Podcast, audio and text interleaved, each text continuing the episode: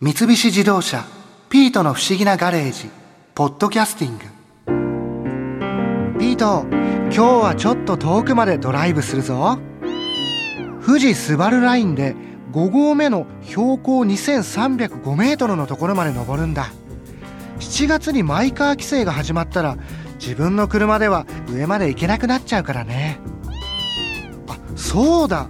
前に地理学者で写真家でもある田代博さんが富士山のこんな面白い話をされていたな。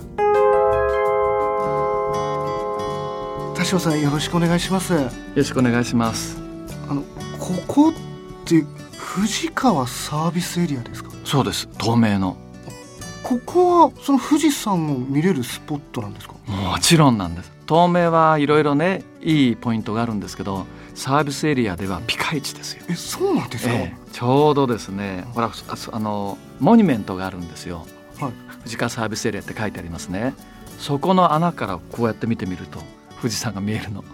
穴から見るそう。もちろんそんなことしなくてもちゃんと見えるんですけれども穴から覗けるそういうのをトンネル富士というんですけどトンネル富士のもう一番有名なところなんですえそれ、うん、そもそもトンネルから富士山を見るってなんかそれ楽しいことなんですか、ね、要するにありきたりの景色ね。富士山はそのものを見ても綺麗ですけどフレームでこう切って景色を切り取るわけですよね、うん、その景色を切り取る時のフレームが要するに丸いトンネルだったりあるいは四角でもいいんです。鳥居越しに見るような富士山もあったりするんです。あるいは橋脚ね橋桁の間から見るようなそれも広い意味でのトンネル富士とにかく何らかの形で富士山を切り取るという。そうそういう見方もあるんですね、うん、トンネルから見るそう特に本当のトンネルの場合は移動してますからね。瞬間ですよね。そうですよもう一瞬一瞬だから。だからトンネル富士は瞬間の芸術でもあるわけです。あ。るいは、まあ、トンネル富士に限らず高速道路から見る富士山っていうのは要するに車窓富士というんですね。あのあの車の窓ね。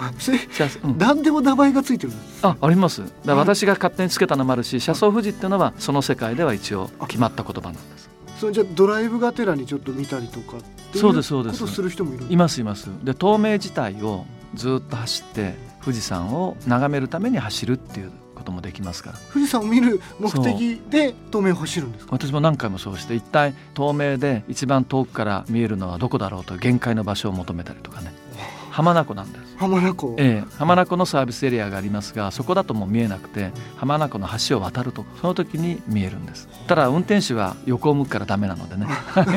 そっかじゃあ、うん、運転してくれる人がいて、うん、そうそうそう。その横で見ながら、ね、ええ、どっちかっていうとマニアックな楽しみかもわからないけれども眺めて楽しむという意味では透明は非常にそういう状況いいですよね。そうなんですね、ええ、もうちょっと先行った由比のパーキングエリアっていうところなんかは海越しのねまた富士山を見ることができるし。じゃあその場所場所によってその見え方がもう全然、うん、そうそうそう手前の山との関係とかね。ここの富士川だったら富士山くっきりすっきり見えてますけれどもちらっと見えてその由比の近辺だと紀江富士っていうジャンルがあるんです。紀江富士、うん、手前の山に富士山が隠されて見えなくなってしまう。ああ消えちゃう消えちゃうっていう。消える富士山ね。紀江富士はい、こう移動しながらだと見れてるところと、うん、あ見えなくなっちゃうところがそうそうそう中央道でもそういう場所があります。ちなみにその車乗りながらもずっと見てるんですかね富士山。そうですね。後ろに行っちゃいますよね場合によってこう進んでいくと、はい、そうするとミラーに映る富士山を追っかけるわけでさらに後部座席に移って後ろを向いて写真撮ってるで後ろから来てる運転手と目が合うからあの人何言ってんだろうな。そうですよね。こっち向いてカメラそうそうそうそう。とか構えてたそうです。でもそういうことを気にしていたら撮れないですよね。じゃあもう富士山のそういう見方って、もういろんな種類がある、いろいろあります。例えばざっと挙げればパール富士ガングロ富士から始まってちょちょちょっと待って待ってまずパール富士っていうのは何ですか？パール富士というのはあその前にダイヤモンド富士は分かりますか？あいや分からないです。ダイヤモンド富士は太陽が富士山頂から出る時とか沈む時にキラッとダイヤモンドのような輝きを見せる時があるのでそれから富士山頂に太陽がかかってる現象をもうひっくるめてダイヤモンド富士って呼んでるんです。あそれをダイヤモンド富士、うん。うん、そうそうそう。そうでそれはダイヤモンド富士の場合は太陽です。月の場合がパール富士というんです。あ月がその富士山にかかってる。そうそうそう。それは月の場合しかも満月でないといけないんですけど月って太陽に比べれば優しいじゃないですか。自分自身光ってないからね、で真珠のような柔らかい輝きを見せるからパール富士という。満月の時でないといけないから1ヶ月に1回ですよね。はいでその時に曇っていたらダメですから月が必要なんです。あ月だけでちょっと。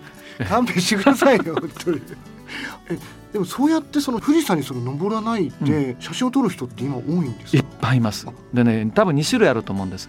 写真が好きな人たちでその被写体として富士山あるいはダイヤモンド富士なんかを狙ってる人いわゆるカメラマンあ今女性もうんと増えてますけど写真好きな人あと数は若干少ないけど山に登ったりするのが好きな中で登るだけじゃなくて見る方面に力を入れてる人という。うん。つまり富士山はうん魅力の山なんです。見る力と書いて魅力というんです。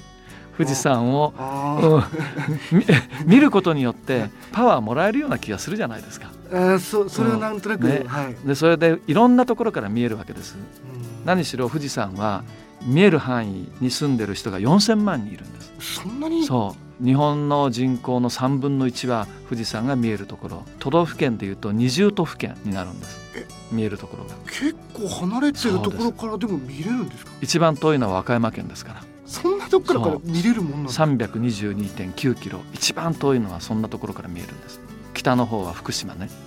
八丈島からも見えるしね。えでましてや東京だったらば100キロぐらいですから本当に天気が良ければもういくらでも見えるんです例えばその都内とかでも、う富士山を見るのにいいスポットがあったり、山ほどあります。23区でねあの今高層ビルいっぱいできてるじゃないですか。はい、高いところに行けば見えるのはもう当たり前なんです。でも高いところじゃなくて地面から見たいという。それですいませんまた新しい言葉ですけど 路上富士という。路上。もうまたですかなんか。もう何でも富士の前につけて。そう。あ究極のもあるんですよ。都富士山っていうのがある。え都富士と富士と富士山な何々と富士山それだけ富士山は見方がいっぱいあるという。えそれは路上富士23区全部見えます。例えばおすすめの都内で場所とかってあるんですか？それ見るのに。入門的なところでは要するに一般的に見るのは早い時間でないとダメなんですね、まあ、6月ぐらいになると大体天気悪くなってくるから大変厳しいんですけどそれでも公の場で見ることができてしかも朝早い時期からだと空港がいいんです羽田空港。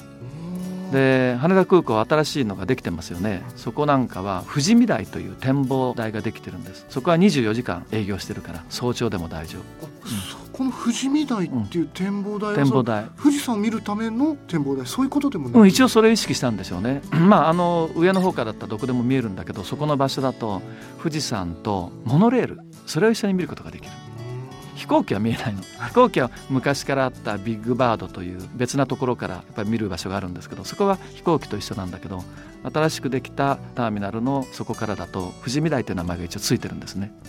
綺麗に見えますね。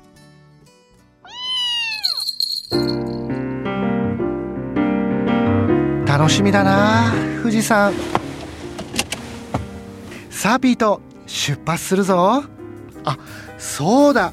N 博士のいつものあれ行っちゃおうかな。一度やってみたかったんだよな。うん。よ ーし Here we go! あダメだ決まらない。